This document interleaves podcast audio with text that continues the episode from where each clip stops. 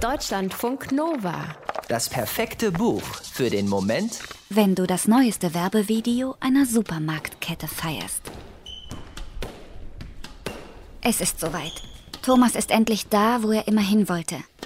Er steht am Rand eines ungefähr 6 mal 10 Meter großen Stück Parkettbodens und drischt mit einem Schläger auf einen Gummiball ein. Squash zählt nicht zu Thomas Lieblingssportarten. Es ist eng. Er fühlt sich unwohl. Aber er weiß, dass das hier verdammt wichtig für seine Karriere ist. Neben ihm schwitzt Jens. Jens spielt ziemlich gut. Jens spielt nicht mit jedem, denn Jens ist der Chef. Thomas hat viel investiert. Sprechtraining, Klamotten, Sport. Hat sich gelohnt. Aber deswegen ist er nicht hier. Er ist wegen dem hier, was in Brasilien passiert ist. Wie es sich anfühle, der neue Star zu sein, fragt ihn Jens. Zwischen den Schlägen sprechen die beiden über dies und das, über die Agentur, über die aufgeschlitzten Reifen an Thomas Rennrad, über Thomas Freundin. Jens hat für sie einen Job an der Uni klar gemacht. Du schuldest mir was, lässt er Thomas ungerührt wissen und gewinnt den dritten Satz. Über das, was in Brasilien passiert ist, sprechen sie nicht. Dabei denkt Thomas ständig daran, an die Flammen, die plötzlich aus dem Wald schlagen und das Dorf in wenigen Minuten komplett zerstören. Er sieht die junge Frau vor sich, die ein Baby aus dem Feuer rettet und dabei schwere Verbrennungen erleidet. Ihre Haut, die Blasen wirft, das weinende Baby, die Journalisten, die ihre Kameras draufhalten, das Smartphone in Thomas Händen, mit dem er zitternd die Katastrophe filmt und sofort bei YouTube hochlädt. Es hätte schief gehen können. Also so richtig schief. Jemand hätte sterben können. Die Frau, das Baby, einer der Journalisten oder Thomas selbst. Aber niemand ist gestorben.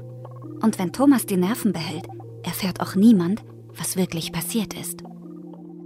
Das Video geht weiter viral, die Journalisten konzentrieren sich weiter auf die vermeintliche Brandrodung und vergessen dabei, weswegen sie eigentlich nach Brasilien geflogen waren. Eigentlich waren sie dort, um sich davon überzeugen zu lassen, dass ein globaler Großkonzern so etwas wie ein Gewissen hat. Dieser Konzern, der Unkrautvernichtungsmittel und genmanipuliertes Saatgut verkauft, verschenkt in Brasilien Saatgut für Mais an arme Bäuerinnen und Bauern. Bäuerinnen wie die junge Frau, denken die Journalisten. Aber sie ist keine Bäuerin, sondern eine Schauspielerin.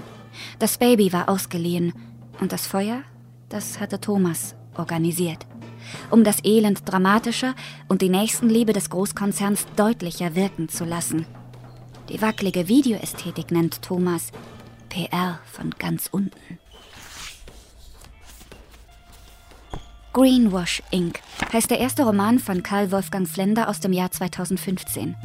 Flender erzählt darin von einem PR-Agenten, der im Auftrag seiner Agentur für zahlungskräftige KundInnen PR-Geschichten schreibt, sogenannte Hope Stories, inszenierte Imagekampagnen, die von Umweltverbrechen und Menschenrechtsverletzungen ablenken und das Ansehen der verantwortlichen Firmen aufpolieren oder gar retten sollen.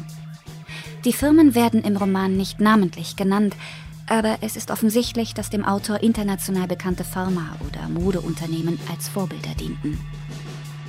Thomas war Journalist, bevor er zur Agentur kam. Er weiß, was die Menschen in Reportagen, auf Social Media und in Werbeanzeigen lesen wollen. Nur Gutes. Und was nicht gut ist, wird in Gutes verpackt. Brunnen werden gebaut, Schulen subventioniert, glückliche Arbeiterinnen porträtiert. Für jede Krise erfindet Thomas die passende Hope Story. Warum er das macht? Tja, weil er alles andere für verlogen hält. Beim Duschen Wasser sparen, aber SUV fahren. Secondhand-Klamotten tragen, aber alle zwei Jahre ein neues Smartphone haben wollen. Ekelhaft. Die Menschen wollen beschissen werden, also bescheißt er sie. Und wenn er es nicht macht, macht es jemand anderes. Wie viel weiter er noch gehen würde, als ein Feuer legen zu lassen? Sehr weit. Deutschlandfunk Nova